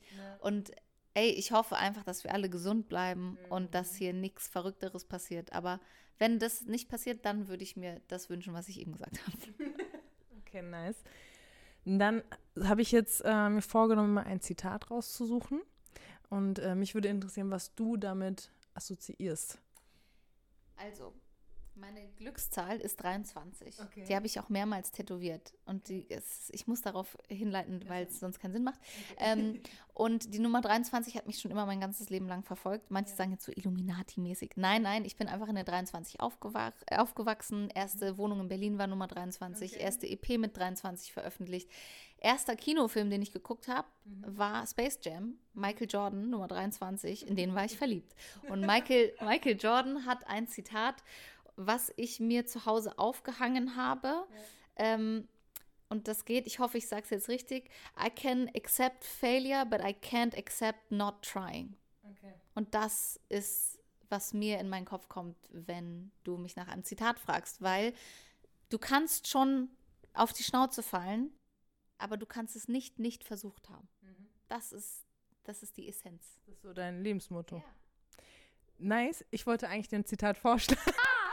Geil, voll Auch eins ist doch, nein, voll gut. Du hast eins gegeben, jetzt äh, gebe ich dir eins. Ich finde das auch, also für mich ist es auch mein Lebensmotto. Ich habe auch eher die Intention machen, fallen, anstatt nicht machen und überhaupt nicht wissen, ob es klappt. So, also ich bin eh so voll der hippelige Mensch und ich muss immer raus und machen und machen und machen, weil sonst fühle ich mich irgendwie so, okay, für was lebe ich hier eigentlich gerade? Deswegen fühle ich das auch zu 100 Prozent. Geiles Zitat. Ich wusste nicht, dass er das gesagt hat, deswegen super. Ähm, ich habe auch eins rausgesucht. Ähm, ich habe eins von Tupac. Bin mal gespannt, was du dazu sagst. Passt eigentlich super gut zu dem, was wir besprochen haben. Es ist gestört, dass Menschen dafür verurteilt werden, dass sie echt sind, während andere dafür geliebt werden, dass sie fake sind. An was denkst du als allererstes, wenn du das hörst? Ich sag einfach nur ja. 100 Prozent, Bruder, hast du recht. Komplett. Und damals schon. Er war seiner Zeit voraus, weil ich glaube, es ist heute diese noch diese, so wahr wie nie. Ja, Mit Social Media und allem drum und dran, ne? total. Total. Ich habe, ganz kurzer Exkurs, ich habe neulich eine Influencerin gesehen, die mal äh, Reality äh, of a Day in Tulum gemacht hat. Und dann hat sie so gesagt, so, hier ähm, habe ich meinen Freund fünfmal dazu gezwungen, das Foto mit mir nochmal zu machen, bis es cute genug war. Wir haben uns danach den ganzen Tag gestritten. Dann filmt sie so das Essen. Das Essen war überteuert und scheiße, hat nicht geschmeckt. Ich hatte danach Durchfall. So, also so auf so mal Reality-Check. Weil, ey, es ist nicht so, wie es im Internet aussieht. Am Ende des Tages sitzt da immer noch ein Mensch. Voll. Nice, geil. Dann kommen wir zu der ähm, traditionellen Frage, die ich in meinem Podcast habe. Welche Superkraft hättest du gerne, beziehungsweise welcher Superhero wärst du gerne für einen Tag, wenn du es dir mal aussuchen dürftest? Also meine Superkraft ist ein bisschen nosy eigentlich, weil ich wäre gerne unsichtbar. Oh, doch, aber passt zu dem, was du davor erzählt hast. Ja, also ich wäre gern unsichtbar, weil, also, dann könnte ich nämlich überall hingehen und ich würde es safe, ich, auch wenn ich jetzt sage, ich würde es nicht machen, ich würde safe zu Leuten gehen und gucken, was die über mich reden. safe. Ähm, aber gleichzeitig würde ich mir auch so Sachen voll gerne angucken, einfach so, wie andere Leute so wohnen, Inspiration suchen und so. Aber ich glaube, äh, ja, oder auch zum Beispiel, du könntest ja das auch voll für was Gutes nutzen und zwar so gucken, was haben gemeine Leute vor und dann kannst du andere Leute warnen und weißt es halt schon so. Also ich würde es wahrscheinlich nur für gute Sachen und ein bisschen Neugier äh, meinerseits benutzen, aber unsichtbar sein finde ich ganz cool. Also äh, es ist ein bisschen sad, auch weil ich mich natürlich mein Leben lang auch immer ein bisschen unsichtbar gefühlt habe, aber ich finde eigentlich, dass es eher eine Superpower ist, weil Leute erwarten manchmal Sachen von dir nicht und dann kannst du so, hey, guck, Würdest, könntest du dir so einen Superhero-Namen geben? Nessie. Okay, finde ich auch gut. ähm, die letzte Frage ist, ähm, deine, beziehungsweise ich würde mir wünschen, dass du mir die mal sagst, die zwei Songs, die dir Kraft geben oder dich in den richtigen Momenten entspannen. Also ich nehme da die Songs, die ich bei meiner Hochzeit auch laufen lassen habe. Es sind jetzt nicht die Songs, wo ich jetzt sage, oh mein Gott, das sind meine Favorite Songs, äh, aber gehören zu dieser Liste dazu, weil es gibt so viele Songs, die ich krass finde. Und zwar ist das einmal Drake, Hold On, We're Going Home und ähm, von Fleetwood Mac, Everywhere. Kennst du den? Oh, Hm. I wanna Sing. be with you everywhere. Ja, klar, den kenn ich. Ja. Okay, nice. Dann die beiden kommen auch in die Playlist. Ich mache nämlich eine schöne Podcast-Playlist. Wenn du noch einen Bonussong haben willst, ähm, Rücken an der Wand von Haftbefehl oder 069, das sind meine Autofahrsongs und ich rappe einfach alles mit. Ich durfte das mal live miterleben. Sie kann es wirklich sehr gut. Jede einzelne Line perfekt. Danke, Nessie. Es war sehr schön. Es hat sehr viel Spaß gemacht, mal wieder mit dir zu quatschen. Ähm, gibt es noch irgendwas, was du ergänzen möchtest? Ich danke dir auf jeden Fall erstmal. Danke, dass du überhaupt diesen Podcast aus, auch machst und dass du Frauen Visibility gibst. Und äh, danke, dass du so eine tolle Frau bist. Und an alle Menschen, die sich das anhören, seid immer ihr selbst. Glaubt an euch, auch wenn es niemand anderes tut. Und ey, lasst euch einfach nicht von eurem Weg abgehen, egal wie dieser Weg aussieht. Weil das nämlich euer Leben ist und ihr müsst es leben. What's it like to be a woman? Danke fürs Zuhören. Bis dann. Femcraft.